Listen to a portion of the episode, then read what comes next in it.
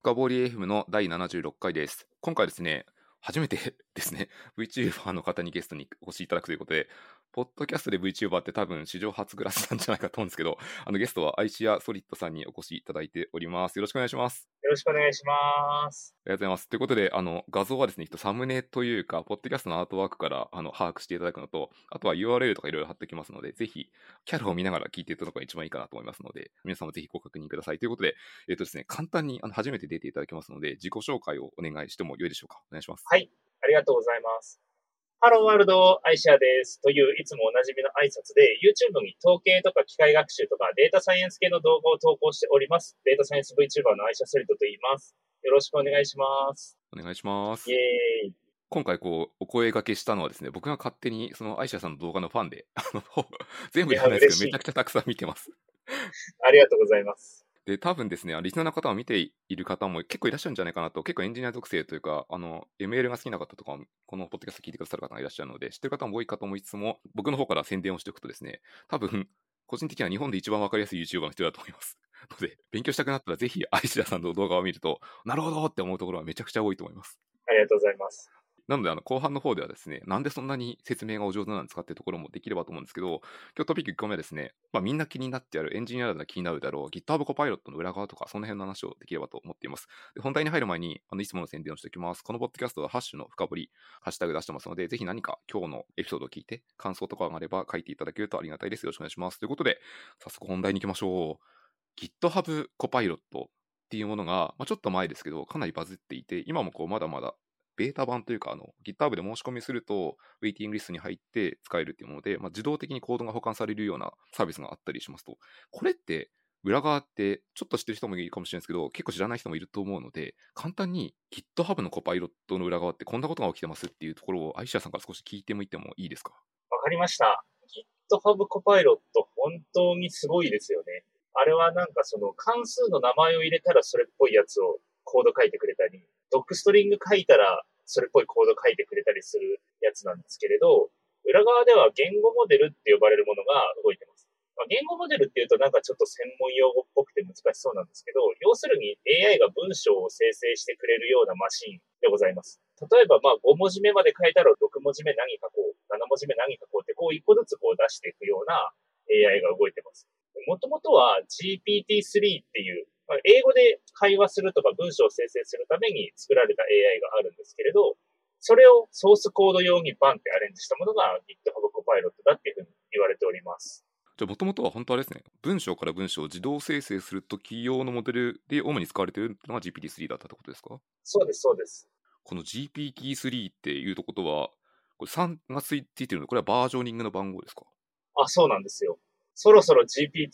GPT2024 とか出てくるんじゃないかと楽しみにしてるんですけど。なるほど。そしたら、あの、いつもの棒グラフ書こうと思ってるんですけど。はい。そうです、あれですね、いつものやつ いつものやつ。そうなんです。3番目なんです。えっ、と、確か1個目が2018かなぐらいに。でも4年前ぐらいなんですね。そうですね。まあでもそうなんです。AI の世界は4年経つと技術が全部一巡して、次の世代に変わると言われてまして、なるほど。まあ、丸々一巡しましたっていう感じですね。これせっかくなんで、GPT からちょっとおさらいというか、多分初めて聞く方もいらっしゃるかもしれないですよね。GPT って何ですか？何が嬉しいんですかって、どういう課題を解こうとしてるんですかみたいなところをちょっと聞いてみたいと思っていて、簡単に GPT に関しても聞いてもいいですか？いや、ここは面白いんですよ。もうなんか5時間ぐらい語れますが、サクッといきます。尺の都合上、短めでお願いします。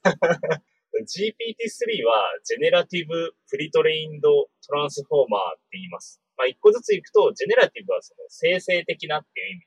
で、まあ、文章の生成とかコードの生成とかに使います。で、プリトレインドっていうのが、事前学習って日本語では言うんですけど、例えばコード生成したいってなった時に、ソースコードだけで学習するとデータ足りなかったりするんで、ウィキペディアの出してる大量のデータとか、ツイッターのデータとか、あとは国連の文書とか、ちゃんとした文章であらかじめ学習しといて、で、いざ本丸のタスクをちょっと学習しますよっていう2段階で学習するやり方があるんですね。まあなんか例えるなら、この義務教育とかで、まあ言葉の使い方とか計算とか習った後、エンジニアとしての勉強するとエンジニアになるじゃないですか。赤ちゃんにいきなり public static void main とか教えないですよ。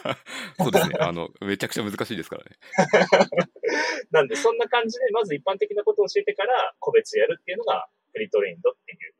スキームです。で、 Transformer が2017年に出た、もうこれ革命みたいなやつです。革命本。当にめちゃくちゃ何でもできるんですよ。もともとはその翻訳用に作られたモデルだったんですけど、その中のマルチヘッドアテンションっていうやつがもうめちゃめちゃ何の情報処理にも使えて、文章生成はもちろんですけど、最近あのツイッターで話題のダリー2とかイメージェンとか AI が画像生成してくれますとか、ああいうのにも使われてたり、もうな何にでも使えます、本当に。何にでも使えるってやばいやつが出てきまして、まあそういうやつでございます。でそれ自体は言語処理するために開発されてたんですね。なんかいい感じに翻訳したいとか、なんかいい感じに文章を要約したいとか、いろいろあるじゃないですか。AI にやってほしいこと。まあ、それをやるために開発されてたものの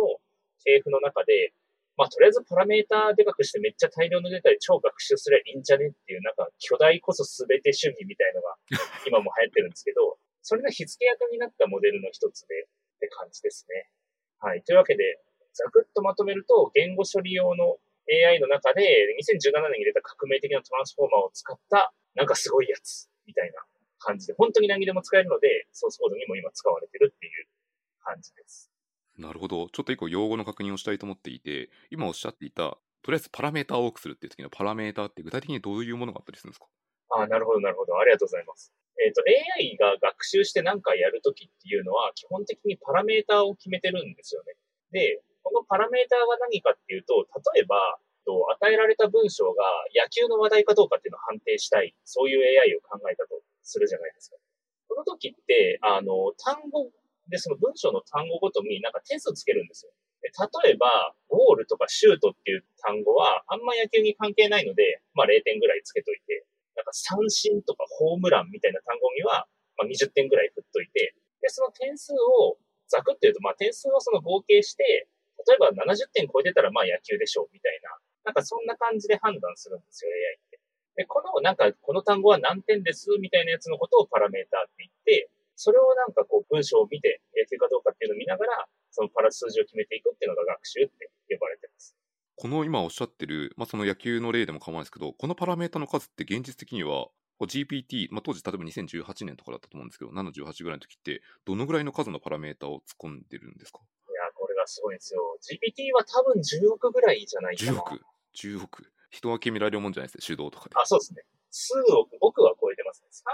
3.4億とかかな。そんぐらいのレベルありますね。これ多分聞いてる人ってナチュラルに疑問に思うと思うんですけど、これ数が多ければいいものなんですか？あそうなんですよ。今、最近。今の最新は5000億とかまでいってます。?5000 一番億でかいやつ。なんか超が見えてきてますね。いや、超見えてきてますよね。そうなんですよ。一応、1兆レベルまでは増やせば増やすほど良さげだよっていう研究成果が前出てまして、とりあえず1兆までは増やした分だけ良くなるんじゃないかって言われてます。なるほど。これちょっと宣伝しておくと、あの、多分アイシアさんの最近の動画のスケーリングロー、最近ってちょっと前ですけど、それです、それ。それですよね。あの、リンクに貼っておきますんで、あの、見ていただくと、うございます。数を増やせば増やすほどリニアに増えていくっていう論文の線形がめちゃくちゃわかりやすいっていう非常にいい動画があるんで、これを見ていただくと、マジでってみんな思うんじゃないかって気がしいやま、す。そうなんですよ。あと、ぜひ原論文も、あの、画像見てるだけで楽しいんですね、グラフを。なんで、意味わかんなくてもなんか綺麗そうなのいっぱいあるんで、確かにあの、ぜひあの、この原論文のあのアーシブのリンクも下に貼っておくと思いますので、あの、見ていただくと、なんかちょっとあれですね、綺麗すぎて僕は最初違和感がありました。いや、そうなんですよね。こんな綺麗になると思って。うん、すごいですよね。ちょっとやっぱこう、エンジニア的な思想からすると、やっぱ計算量って結構気になるところで、まあ、奥とかやっていくと、まあ、そもそも仮にこう10年前弱、10弱とかの時って、まあ、ディープラーニングの何かこう学習を回そうとした時って、モデル作ろうとした時って、まあ、できなくは、個人でもできなくはないっていう感じだったんですけど、最近の話は全く個人だと太刀打ちできないような気がしてるんですけど、その辺の理解って合ってますか？あ、合ってます。もう無理です。もう、あの、そっち方向の研究は無理ですね。多分5、6年前ぐらいまでは AI ってそのアイデアと天才がゴーンってやると面白い成果出せたんですけど、まあそういう牧歌的な時代は、まあある領域ではもう終わってまして、もうなんかあの、科学プラント立てて新しい化合物作るレベルの費用と投資と期間がかかります。科学プラント、じゃああれですね、工場を建てるっていうおっしゃってるぐらいなので、あ、ですね、です。桁としては億以上のやつは数百億とかかかってもおかしくないってことですね。まあ、奥はもう、最新のモデルは1回学習するのに電気代だけで億単位かかるんですよ、実は。なるほど。電気代だけで。なるほど。やばいっすよね。で、当然学習なんて100回200回やっていいやつ出してくんで、まあ最低でも数百億ぐらい集めてくれないと話始まりませんっていう。まあなんか、科学プラント的じゃないですか。本当そうですね、今聞くと単位としては。でもきっとおそらく科学プラントの中でやってる実験とかそういう単位でやられてるんだろうなって気がするので、うん、なんかその学習というもの自体がもうメタファーとしてはほぼ同じになってきてるってことですね。うん、だと思います。へえ。あともう一個、今こう空間量というかこう計算コストの話を聞いたんですけど、時間量的なところで言うと、大体これってどのくらいかかるものなんですか？あまあでももう、それはお金、お金投げ込む量次第なんですけど、並列計算すると、ノリ的にはめちゃくちゃ速くなるじゃないですか。で、さっき言ったトランスフォーマーは並列計算がめちゃめちゃ得意っていうのもあって、すごく発展してるんで、まあ、積めば積むほどって感じなんですけど、GPT-3 だっけな確かそれが3600 petaflops day ぐらいなんです、学習が。なんで、ペタフロップスのスパコン1台で10年回すと学習が終わるっていう感じ。なんで、100ペタフロップスで1ヶ月みたいな、そんな感じじゃないですかね。もう学習をするだけでもコストが半端じゃ、時間もそれなりに半端じゃないので、あんまりめちゃくちゃな数はできないって感じがしますね。そうですね。だから超効率化してやってるんだと思います。なんかこうでも絶望的なことばっかり言いましたけど、2017ら辺に出てたやつも、当時のそれこそ同じぐらい最先端のやつで、まあ1週間とかかけてたやつが、まず去年、一昨年ぐらいになんか10秒で学習終わりますみたいな、えー、異常な高速化も同時に起こってるんで、一番前掘り進めるのは超難しいんですけど、3、4年前のやつやるぐらいだったらパッてできてるんで、2019ぐらいのやつならもうサクサクできるみたいな、恐ろしい世界です。技術的なリープがまだまだ起きまくってますね。起きまくってますね。ここには世界中の才能がつぎ込まれてるって、もうどんどん良くなってます。本当ですよね。なんかさっきあの、アイシャさんが4年経ったらもう一巡しちゃうって話ですけど、本当に一巡しちゃうというか、もう全然違う話になってますね。なってますね。本当にとんでもないです。結構、毎年勉強し続けたとしても、どんどん変わっていくから、追っかけてても面白そうですね。いやー、そうなんですよ。追っかけてっても面白いし、まあ、動画作ってる側としても、ネタが切れないどころか全然追いつかないんで、週一投稿じゃ、どうしようかな、みたいな最近思ってます。確かに。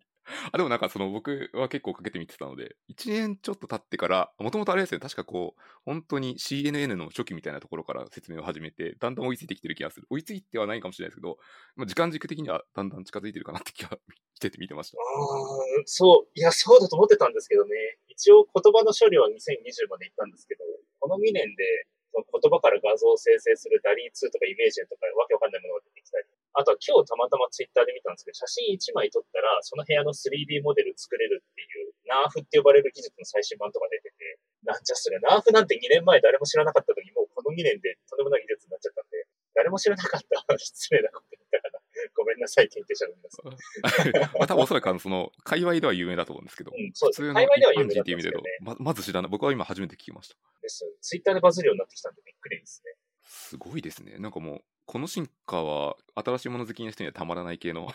ように見えますね。いや、最高ですね。これのなんかリサーチャーとかで雇われたいですね。読んでたらお金もらえるみたいな。あでもこう、ある意味、こう、テクニカルの了解、テクニカル、まあ僕はエンジニア系の了解、業界のこと言いますけど、技術をすごくわかりやすく話す職業として、アドボケートとかエヴァンジェリストとかいろいろ名前がつきますけど、あれは、あれでめちゃくちゃ価値があるところだと思うので、なんかその、そうだと思います。アイシャさん、割とこれ無償で、それを無償、無償かわからないですけど、まあ、やられているような印象は結構ありますね。確かに、そうかもしれないですね。まあ、多分あの、本人が楽しいっていうのも結構あると思うんですけど。はい。ありがとうございます。すごく話を戻すとですね、だいぶなんかそれてきちゃったんですけど、もともとはコパコパイロットの裏側を聞こうと思って、GPT-3 に行って、今 GPT に行って、GPT からトランスフォーマーに行って、そのパラメータの数みたいな目をたどってきちゃったんですけど、もう一個だけちょっと根っこを戻りたくて、スタック戻すという意味で、トランスフォーマーで、さっきあの並列が得意ってことをおっしゃったじゃないですか。できるようになったって。もともとはこれできなかったってことなんですか？そうですね。当時はですね、LSTM って呼ばれてる技術が使われてまして、LSTM は一単語一単語順番に処理するっていう機構なので、前の単語終わったら次、次終わったら次っていう、一文字ずつやってたんですよ。ただトランスフォーマーはもう文章1個与えられたら、ボンと全部をワンステップで処理するので、まあ、100単語なら100倍ぐらいすごい雑に言うと早くなるんですよ。まあ、他にもなんか結構いい感じの特性がありまして、すごく早くできるようになったんです。この LSTM ってあれですよね、短期と長期の記憶があるっていう話のやつで、結構尋常環境を保たないといけないので、はい、シーケンシャルに調理しないといけなかったから、並列化できなかったってことですか？そうです。おっしゃる通りです。すごい。そうなんです。まさにその通りです。っていうことは、これも一つブレイクスルーの一つ、まあ、特に最近ってこう分散コンピューティングが当たり前なので、こう並列化できるようにするのが鍵の一つだったってことですね。うん、そうですね。かなりアーキテクチャの深いところで並列化も入ってますので、かなり意識されて作られてるんだと思います。ありがとうございます。あともう一個だけちょっと用語のことを聞いておきたいと思っていて、あのトランスフォーマーのところでマルチヘッドアテンションっていう話があるんですけど、はい、これも少し簡単に聞いといてもいいですか？これ何者ですか？マルチヘッドアテンション、これ超専門的なんですけど、これがトランスフォーマーの全ての情報処理というか、昨今の AI の全ての情報処理を担っている中心的なものです。で、トランスフォーマーがすごいそのアテンションっていうのは、この情報処理するときに、ここを参照しますっていう、そういう機構なんです。例えば、まあ、もともと言語処理なんで、これはペンですっていう単語を英語に訳しましょうってなったときに、まあ、これはペンですならいけるか。まあ、意味理解しようと思ったときに、これイコールペンっていう、そういう理解をちゃんとしないといけないじゃないですか。なんで、これっていう単語を理解しようと思ったら、ペンっていう単語に注目した方がいいし、ペンっていう単語がこの文章でどう使われてるかっていうと、これの方で引用されてるよっていう、そういうクロスリンクを貼ることが重要だと思うんですよ。っていうのがなんか異常にうまくできるみたいなのが、マルチヘッドアテンションってやつ。で、これが情報処理の本質中の本質なんだと思うんですけど、画像処理も同じ仕組みでいけまして、例えば右上の方に太陽があって、左下の方に影があったら、ああ、右上に太陽があるから影この向きになってるな、みたいな、私たちは自然に理解すると思うんですよ。うんうん、そうですね。もともとのやつだと、その近くの画像を元に処理するっていうやつだったんで、まあ、ここら辺太陽あるなっていうのを太陽ら辺のピクセルで判断したんですけど、まあ、最近はその一気に遠いやつも、ボン、太陽ここだから影こっちみたいな遠距離も扱えるようになりまして、まあ、その長距離での一貫性とかなんとかそういう系のがめちゃめちゃうまくできるようになったりとか、将棋とかもそうですね。まだあの優勝まではしてないですけど、この前プロ棋士の方が作った将棋 AI がその仕組みを使ってまして、角とか飛車って遠くまでズドンっていくじゃないですか。ああいうの確かに同じですね。一発で扱えてすごいんじゃないか何でもできるんです。ここを処理するためにはここに注目しますっていうのをめちゃめちゃうまくやるんで、注意機構とか。で、マルチヘッドがさっき言った通り、なんかいい感じに並列化できるように最初からなってるんですよね。あ、ここも、これがマルチヘッドが並列化の基本なんです、ね、マルチはもう並列でいっぱいのヘッドを動かしますみたいな感じで、そんな感じのものです。ともかく情報処理がめちゃめちゃうまいです。マルチヘッドアテンション。昨今のディープラーニング、まず機械学習のところって、マルチヘッドアテンションがもう中身にはほとんど隠れてるって理解していて、いいレベルで使われてるんですか？ああ、もうかなり使われてるんじゃないですかね。まあ、適材適所なんで、なんかもっと軽い簡単なので済むところは簡単なのでやるみたいな、何でもかんでもシングルページアプリケーションにしないし、何でもかんでもアーキテクチャあれにしますってならないじゃないですか。確かにならない。一緒でまあまあ適材適所でありますけど、一時期は本当にどの世界の論文もトランスフォーマーを使ったら精度構成しました、イエーイみたいなのが出まくってました。なんかそのこれが出た時にみんなどの論文もそう使い始めてなんか、なんか、こうよくある感じですね。機械学習の世界を勉強してると、その話がよく何度も出る気がします。いや、そうなんです。バーってみんなやりに行きます。何かが席巻すると一気にみんな使い始めるみたいな。なるほど、ありがとうございます。ということで、もう一回戻すと、コパイロットの話から GPT-3 っまあ、GPT の話をいろいろ聞いてたんですね。で、これはバージョニングの番号だったので、GPT はまあ4年前ぐらいに出ているところで、これ2、3って進化した時に何が変わっていったんですか ?2、3で進化した時は主に2つで、もう1つはサイズです。パラメーターを桁上げましたみたいな感じで、だいたい10億ぐらい、100億ぐらい、1000億ぐらいってきました。 one, two, three で。っていうのと、あと使ったデータの量も増やしましたっていう。まあ前使ってたやつはそのまま使えるんで、もっといろんなとこから持ってきたよ、みたいな。って感じですかね。あとはまあ学習の工夫とか細かいところ、ハードウェアがどうとかいろいろあるんですけど、主にでかくしましたっていう感じです。じゃあこれまさに、まあ、2024か4かわからないですけど、次に出た時はまたでかくなってくるのが想定されているって感じですかね。ああ、なってるでしょうね。なってると思います。ありがとうございます。これ今 GPT-3 が進化してきたところ、すごい分かってきたところで、ちょっとあえて逆のことも聞いてみたいと思って、なんかすごい万能なモデルに見えるんですけど、こいつはなんか弱点とかあるんですか？弱点はまあいくつか知られてますね。まあとにかく学習が重すぎてやばいというのは一つなんですけれど、あとは学習させるデータの集め方が結構苦労してまして、まあ一つはもうネット上の文章をドンって集めるんですけど、まあ、AI って鏡みたいなもんでそれを学習するんで、差別とか偏見とかそういうのも学習しちゃうんですよね。でマイルドな方だとエンジニアの画像を生成してくださいって言うとなんか白人男性ばっかり出てくる、あとはなんか看護師さん出してくださいって言ったら女性ばっかり出てくる。まあまあそういう、それは差別というより、まあ割合的にはそうみたいなやつから結構ヘイトスピーチに近いものまで出てらっしゃったりするんで、とかですかね。まだそこはそこで研究があってかなり克服されてはきてるんですけど、確かにウェブ上のデータをガーッと集めてクローリングしてきたとなると、まあ、ファクト、そうです差別というか、ファクトとして今そういう情報が多いので、自然とそうなってしまうというのは、なんか想像できますね。そうなんですよね。特にこれがやっぱりマイノリティとか、まあ、人種、人宗教、なんだかんだ絡むと、まあ、かなりセンシティブになってくるので、まあもう実用段階に入ったってことだと思うんですけどね。薬とかも昔はなんか100人に飲まして99人聞いてりゃよかったと思うんですけど、最近大量生産できるようになってます。100万人に飲まして3人以外に聞いてくださいというか、副作用出さないでくださいと厳しくなってると思うんですけど、まあまあ、それだけ発展したっていうことなのかなと思ってたりします。やってる側は大変ですけど。確かに。だんだんテクノロジーでウェイってやってるところじゃなくても、倫理観とかそっちの方をがっつり理解しないといけなくなってきた時代ってことですね。そうなんです。AI はもう規制産業ですから、これからは。重厚長大規制産業、国ごとの規制みたいな世界なんで、まあ、そこまで成長しましたっていうことですね。確かに。ちょっと、あえてこうディストピアっぽいことを言うと、あの、まあ、銃刀法というか、まあ、明らかに危ないものって規制されるじゃないですか、免許制度とかになったりするじゃないですか。なんかそのディストピアの世界ではあり得るぐらいの強さになってきてますね。ああ、そうですね。あり得ちゃうんじゃないですかね。もう、結構最近も、なんか Google の中の人が、AI は知性を持ってるみたいなこと言い出して。バズってましたね、最近。バズってましたね。もうなんかやべえなと思って。まあ、どうせ一人目が言うときはどうせ飛ばしなんで、まだまだだと思うんですけど、まあまあ3年後ぐらいには来たのかもみたいな感じですよね。もうなんか時間軸的に言うと、今そう2022で、また4年後とかになったらまた1個リープしてそうな気がするので、もうなんか我々は誰と喋ってるのか分かんなくなってるっていう可能性もありますね。いや、分かんないと思いますよ。なるほど。まあ確かにあの GPT-3 の時ですら、あのレディットでもう気づくまでに、あれですよね、確か気づくのに、言語の自然さというよりは、書いてる時間とか量がおかしい、こいつずっと起きてるじゃんみたいなところからってやつですよね。そっからバレるっていうのがまた AI っぽくていいですよ。将棋熱早いし、いつもいるし、なんだこいつ AI じゃねえかみたいな。そうですね、長文書いてるしみたいな。うん。そこまでしないと気づけないってレベルですからね、もう本当に潜んでても全くわからないってことですね。まあ、わかんないですよね。古くはフォトショーで加工された画像で騙されるなんてよくあったと思うんですけど、まあでももうそういうことですよね。画像以外でもそうなってきたありがとうございます。あれですよね、なんかちょっと、僕はその、ちょっと本業のところで人事的なところも関わったりすると、なんかもう、もう履歴書とかそういうのも多分そうなってくるんだろうなっていう気がしますね。書きっぽ志望動機とか。うわ志望動機？それ、面白いですね。なんか情報系の学生作んないかななんか、指揮法とか読み込ませて。多分もうそろそろ出てくるんだろうなと思ってでもできますよね。それ出してほしいな、うんうん、自分の経験、サッカー、部長とか入れて、業界科学とか入れたらなんか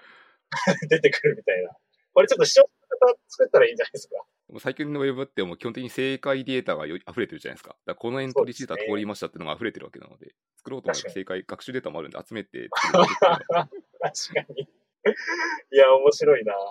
人事領域はだからそう、騙し合いがそういう世界に来るんだろうなっていうのはちょっと思います、ね、なるほど、なるほど。いや面白いっすね、それ。いや、私も笑い事じゃないけど。超面白い。すみません、脱線しました。で、えっと、もう一個だけ聞いてみたいのは、えっと、今こう GPT-3 で途中で僕あの、学習するのめちゃくちゃ重いって話をしたんですけど、実際にこのモデルを使う側っていうのは、そんな重いことやらなくていいっていうところも、こうリスナーの方に伝えておきたいなと思ってきて、これ使う、モデルを使う側って何をすればいいんですか？モデルを使う側はですね、もう本当にあんまやることないですね。まあ一つ GPT-3 を使うんだったら登録すれば使わせてくれるんで、コパイロットみたいに。まあそれっていうのもありますけど、もうちょっと真面目に自分で学習したいと思ってもですね、GPT-3 レベルになると、なんか追加のデータ、1000件ぐらいでもめちゃめちゃ高い精度出してくるんですね。で、しかも1000件分の学習とかだったら、なんかちょろっとやるぐらい。まあまあなんかクラウドで GPU インスタンス借りて、ちょっと高級なやつ1日回せば終わるみたいなぐらいの計算量で済むんですよ。なんで、まあ、そのモデルを持ってきて、ちょっと追加のデータ、まあ、1000個ぐらいは自分で用意しなきゃいけないです。自分でラベル振って、これまでです、バツです。っていうのをやって、再学習、これをファインチューニング、日本語では微調整って言うんですけど、押してやると、さっき言ったみたいな、まあ、大学生ぐらいまで育った子が勉強してエンジニアになるみたいな、そういう業界特化の AI を作るっていうのができるようになります。なるほど。ファインチューニングぐらいであれば、これはあの個人でもできるレベルに落ちてくるってことですね。そうですね。落ちてますし、いっぱい公開されてます。ハギングフェイスっていうところがあるんですけど、ドッカーハブ的なやつ、それの言語モデル版がありまして、こうやってちょっとファインチューニングしたやついっぱいあるよっていうのが、いっぱいあるんで、結構それちょっとやるだけで、なんかそれっぽいやつまではすぐいけるようになりました。これ興味を持ったらぜひこう、やってもいいレベルですね、本当に。いや、すごいですよ。最近すごいと思ったのは、画像じゃないんですけど、 Piece of Cake の深津さん、あのノートの方いると思うんです。あ,、の方が最近その画像生成系の AI を勉強されてて、もともとなんかその AI のスペシャリストとかではないですけど、結構1、2週間ぐらいでかなり精度のいいところまで作れてまして、まああれは深津さんがすごいのも普通にあるんですけど、まあでも普通になんか新たにちょっと技術をちゃんと知ってる人が真面目にやろうと思ったら、すぐ、え、もう AI じゃんみたいなとこまでいけるように最近なりました。この辺ってもう、まあ、その環境も揃ってるのもありますけど、割とこう学習素材とかもかなり世の中にあるのが大きそうですね。そうですね。もうだからあとやるだけというか、できない理由がなくなってくるんですよね。どんどんそうですね。なんか、こう、ダラダラしたい人にはだんだん辛い世の中になるかもしれない。そうですね。ありがとうございます。あとは、ファインチューニング、最近の AIcia さんの動画まで遡りたいと思っていて、ファインチューニングですらめんどくさい勢がいると いう話があって、ここも、ここすらもサボるってのは、今さらにこう、進化の方向になってるってことですか？いや、そうなんですよ。おっしゃる通りなんですよ。さっき1000件ぐらいはデータ用意してくださいって言ったと思うんですけど、まあ、1000件のテキストのデータ用意するってことは、例えば、なんでしょうね、野球かどうかの文章判定なら、野球の文章500と野球じゃない文章500用意してきて、これは野球です、野球じゃないです、丸×ってつけるんですよ。1000個やるって結構普通に大変なんですよね。結構1週間ぐらい丸々かかったりするし、データの種類によっては1ヶ月とかかかったりします、ポジションの長さとか。分類がなんか30分類したいとかなると結構重たいんで、なんでまあね、それすらもめんどくさいという人はやっぱりいまして、最近はあの、フューショット、ワンショット、ゼロショットという潮流がありまして、もうゼロショットはもう簡単に数化学習しないでもうやるっていう。さっきの言語モデルに、これは野球の文章かどうかを判定してください。で、コロンとか入れて、文章を入れて、で、その続きを生成させるってやると、イエス、ノーって返ってきたりとか。ワンショットだと、一個だけ例を入れるんですよね。野球の文章から判定してください。ピッチャーがいい感じでした。丸。野球の文章を判定してください。判定したい文章をどうですかみたいな。フューショットはなんかまあ5、6個ぐらい例出したりするんですけど、まあワンショット、ゼロショットでもなんかいけるように最近なってきましたね。GPT-3 では怪しかったんですけど、その後の研究でかなりできるようになってきました。ゼロショットとかワンショットまで来ると、本当またこう夢のようですね。そのまま使えちゃうってことですね、ほぼほぼ。えーうん。まあでも人間ってワンショットかまあ、ちょっと2、3個例見たらできるじゃないですか、タスクってうん、まさに人間がやってるのはそうですね。なんで、それ目指しますって GPT-3 って書いてて、無理やろうって思ってたんですけど、なんかできるようになってきましたね。なんか例えば、なんか人間が例えば、なんだろうな、算数とか数学とかを学習するときって、ある意味このワンショットみたいなトレーニングやってるケース多くて、まあ、例文、公式みたいなのを覚えた後に例文で試してドリルで解くみたいな、まさにこんな感じですもんね。できるようになってきましたね。算数も中高生ぐらいのなら結構解けたりしますし。そうなんですね。英語かな？英語はもうなんかもう大学生レベルとかまで行ってて、足し算とかはなんかできるようになりましたね。AI がなぜか。教えてないのに。教えてないのに、その言語モデルの中に含まれているから自然にできちゃうってことなんですよね。なんかできちゃうんですよね。面白いですね。教えてないのにできると面白いですね。やばいです、本当に。言語のパワーを感じます。ありがとうございます。こう前編で大体もう30分ぐらい喋ってきたので、大体 GitHub のコパイロットの裏側にある GPT-3 の話とか、最高の動向とかを話ができたと思うので、多分ここまで聞いてくださった皆さんはですね、めちゃくちゃあの話分かりやすかったなっていうところが、僕は思うところがあると皆さん思っています。なので、ちょっと後半ではですね、これなんで、なんで、まあ動画もそうなんですけど、こんなに説明が上手なんですかっていうところで、ぜひ聞いてみたいのは、アイシャさんは普段こうどういうことを意識されて動画作ってるとか、どういう説明、まあ説明するときにどういうことを意識されてるのかなっていうのを聞いてみたいと思っていて、何か気をつけておられることってあるんですか？そうですね。私もこのテーマはちょっと考えたんですけど、私も難しくてよくわからんというのが、まあ本音なんですけど、それなりにちょっと考えてみたのは、やっぱり私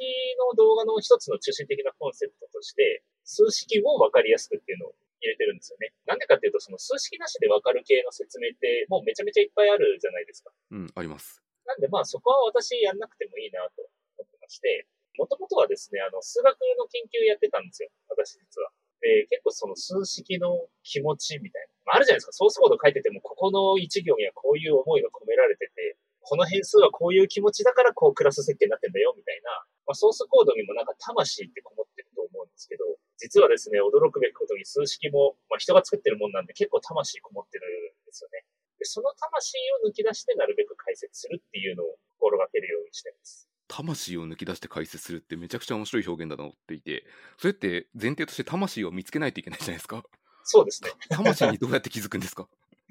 確かに。まあでもそれは数学のトレーニングをやってたからっていうのが、まあ正直一番なんじゃないかと思います。よく言われるんですけど、AI で使われる数学って大体学部1、2年レベル、まあそんな大したことないんですよ。3年レベルなんですよね。まああの、たまに異常に難しいやつはありますけど、まあなんですよ。っていうのと、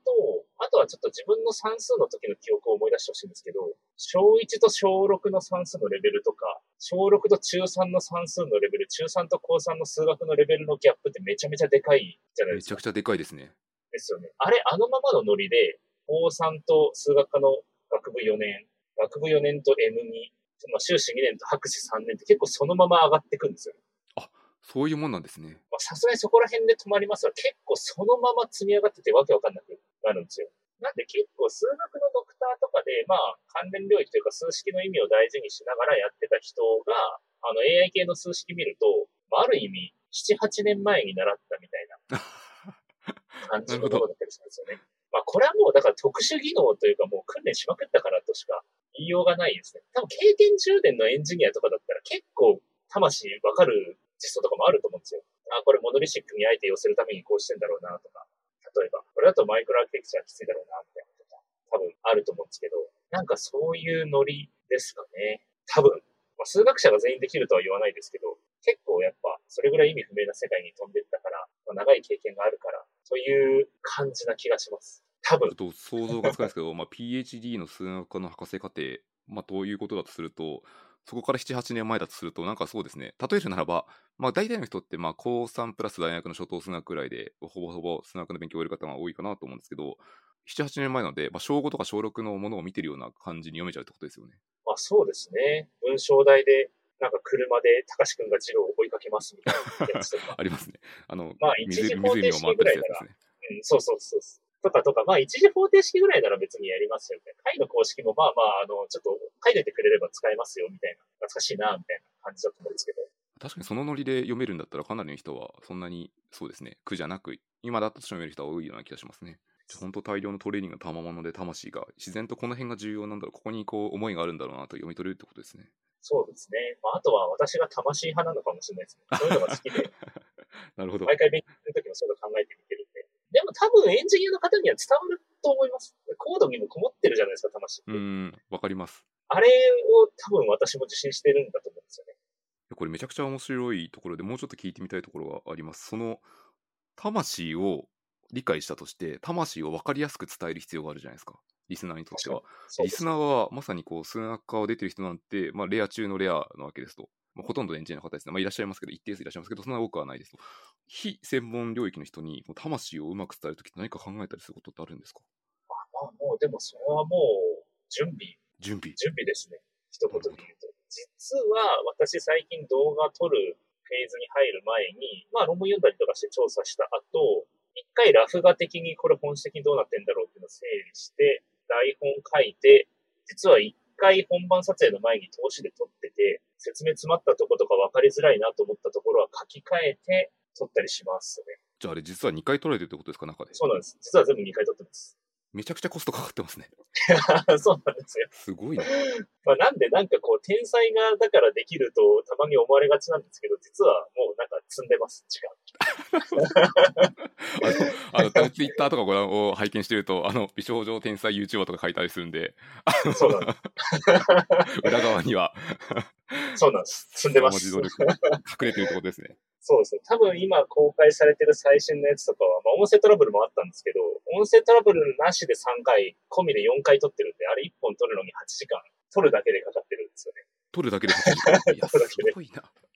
あれちょっと例外的に長かったんですけど、さすがに。普段2、3時間かな。2回撮って。2回撮って、でも準備時間とかも論文読み込む時間とかもあるので、通すとその1本作るのに1日ぐらいとかかかっちゃいませんか？あまあそうですね。大体10時間ですね。今、編集はあの別のアイリスちゃんっていう妹 AI がやってくれてるんですけど、まだあれですね、週6日働いてるっていうのがイメージ一番わかりやすいかもしれないです。あ、なるほど。そうですね、毎週1本ぐらい出てますもんね。ちょい残業の1日があるみたいな、10時間。週1日ちょい残業とか丸々1日増えてるってことは、人によってはなんでこんなことやってんのって思う方も結構いらっしゃる気がしていて、これどういうモチベーションから来て、この活動されてるんですか？そうですね。私もなんで続いてるのか全く謎だと思いながら4年になりました。まあでもやっぱり、あの、一人じゃ続かなかったなっていうのはありますね。本当に月並みなことを言うんですけど、やっぱ見てくれてる方々がいらっしゃるというのが、もう一番パワーになりますね。いやー、綺麗事言ってんじゃねえよ、お前ってずっと思ってたんですけど、私も。他の人がそういうの見てて。金だろうとか思ってたんですけど、いや、そんなことなくて、まあ、全然そういうにもなってないし、まあそれはいいんですけど、まあやっぱ見てくれてる人がいて、役に立ったよって言ってくれるのが一番本当にありがたいのと、やっぱり、やっぱ最近思うのは日本をもっと元気にしたいなと思ってまして、失われた30年とかうんたらかんたらとかで、とりあえず景気下がってて、まあ円安も今順調に大変なことになってますけれど、まあマイルドに言うと敗戦したんだと思うんですよね、この30年。経済的には。もうボッコボコで DX も進んでないし。っていうのを、なんかじゃあ今がほぼ焼け野原かその直前ぐらいの状態で、まあ、そう考えるとこの後高度成長来るんですよ、日本にも一回。となるんだとすれば、まあそれを起こす側に回りたいというか、まあ起こす人のサポートができたら最高だなと。まあ起こす側に回りつつ、起こす人を増やしたいと思ってまして。その中でもデータってなんかわかりやすくその未来作る技術の一つじゃないですか。まあ、皆さんのエンジニアリングもそうなんですけど。なんで、そこにおいて、やりたいのに、しかも数学って超なんかみんな嫌じゃないですか。なんかそうですね。多くの人は苦手意識を持ってると思います。うん、ですよね。なんで、そこの一番苦労をなるべくこう解消すれば、いろんな人がデータっていう文脈で、なんか面白いことをする助けになるんじゃないかなと思ってまして、まあそういう思いでなんとか走ってますね。本当のこと言うと、今日だけはもうこの後収録しないで寝たいって、心の底から強く思うことが、大体10週あれば8週ぐらいそうなんですけど。ほとんどそうじゃない いや、そうです、そうです。なんか、気合ですよ、気合。ここまで来たら。それでなんとかやってます。気合ドリブン AI って感じですね、私も。すごい。いや、めちゃくちゃ、まあ、高尚なことというか、まあ、本当に素敵なことだなっていうのを話聞いてて思いますね。ありがとうございます。そうしてくださってるのでも、やっぱ、見てくださってる方々ですね。一応、このポッドキャストも僕はあのクリエイティブ側の人になるので、気持ち死ぬほど共感しますね、はい、これ。あありがとうございます。お、これ共感されたの超レアかもしれない。感想として、1点目としては、その、見てくれる人、で、僕のポッドキャストの場合は聞いてくれる人っていうふうに変わるんですけど、はい、ね。あの、まさにツイッターとかで、あの、聞いてるっていうふうに、あの、リンク書いてくれるだけでもいいですし、まあ、直接お会いした時とかに何か言われるだけで、なんか死ぬほどテンション上がるんですよね。そうなんですよ。そうなんですよ。そうですよね。そうです。そのた、そのためにやってるって結構あります。で僕あと実はその2つ目に AIcia さんがお話しされていた日本をもっと元気にっていうのは実はこのポッドキャストの裏側にあったりします。あのそうなんですね。僕のなんか人生のミッションってこうもうちょっとソフトウェア業界を日本でもうちょっと頑張ってほしいなってのって結構まあガーファム MN みたいな、ちょっと名前最近変わってますけど、あれにやられてきた時代だなと思ってるので、まあ、日本のエンジニアってもっともっと頑張ったらいいと思ってるんですよね。で、すごいエンジニアもいるし、知見っていっぱいあるので、もっともっと広めるためのいい手段あるかなと思って、ポッドキャストっていいなと思って、まさにいろんな知見をこのポッドキャストで出してるんですよね。マニアックなところも含めて。そうなんですね。なので、完全に同じですね。はい。なので、死ぬほどこう今日、こんなに共感したのはないぐらい共感しました。いや、私もちょっと今、すげえテンション上がってます。そうなんですよ。めちゃくちゃ嬉しいです。そうなんですよ、本当。だからこう。そうなんですよ、本当に。もっともっと元気になるといいですよね。まあ、少なくとも、今日多分、そうですね、ちょっと語弊を招く言い方をするんですけど、多分、アイシャさんの動画を途中からちょっと見始めたりすると、割と前半の方に数式と書いてくださるんですよね。で、これを説明していきますっていう形の構成が結構多いんですけど、多分ね、みんな最初一回こう、いにもいなもやっとするはずなんですよ。読めなくて、全然わかんなくて。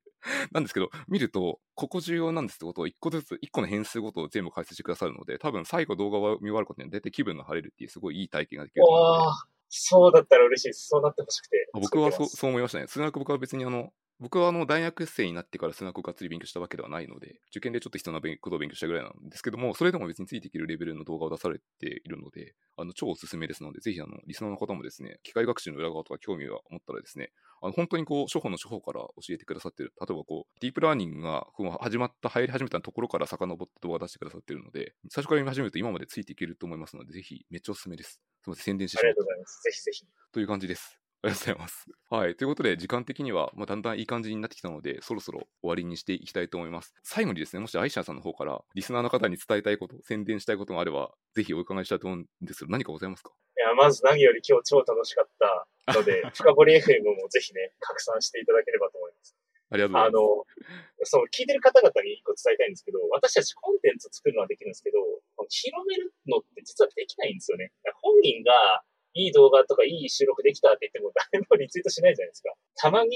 こう、え、こんないいやつあるのにもっと知られてほしい。なんで誰も知らないんだみたいなやつがボーンって広がったりするんで、あの、やっぱ皆さんのね、素直な感想こそが、私たちにより活力をくれたり、この活動の源であるいろんな人に広めたいっていうのにつながるんでね、実は皆さんが一番共犯者なんで、あの、気が向いた時にね、やっていただければなと思います。やっていただければなシリーズはぜひこの深掘り FM ですし、私のさっきの YouTube チャンネル、アイシアスリートプロジェクトっていうのをやってたり、あとはですね、もう YouTube で分析の用語検索すると上の方になんか明らかに一個だけ美少女の動画出てきますので、それ見ていただければ嬉しいです。あとですね、ちょっと今日は告知間に合わなかったんですけど、ちょっとね、重大発表が多分来月ぐらいにあるんですよ。というわけで、もしよければ Twitter か YouTube でも出すんで、ちょっと見ておいていただけると、なかなか面白い投げ込みがありますんで、まあ、Twitter フォローできれば、YouTube もチャンネル登録できればしていただけると嬉しいです。よろしくお願いします。よろしくお願いします。じゃあ、この辺は全部あの、ショーノートにリンク載っけときますので、ぜひ皆さんフォロープラスチャンネル登録のほどよろしくお願いします。よろしくお願いします。はい。ということで、タイムは私の宣伝しておきます。で、さっき言った通りで、皆様のこのフィードバックが活力、まあ、ガソリンであり電力になりますので、我々の。あの、何かあれば、ハッシュの深掘りの方まで、ツイッターで感想いただけるとありがたいです。よろしくお願いします。ということで、えっと、今日はですね、アイシア・ソリツさんにお越しいただきました。アイシアさん、どうもありがとうございました。ありがとうございました。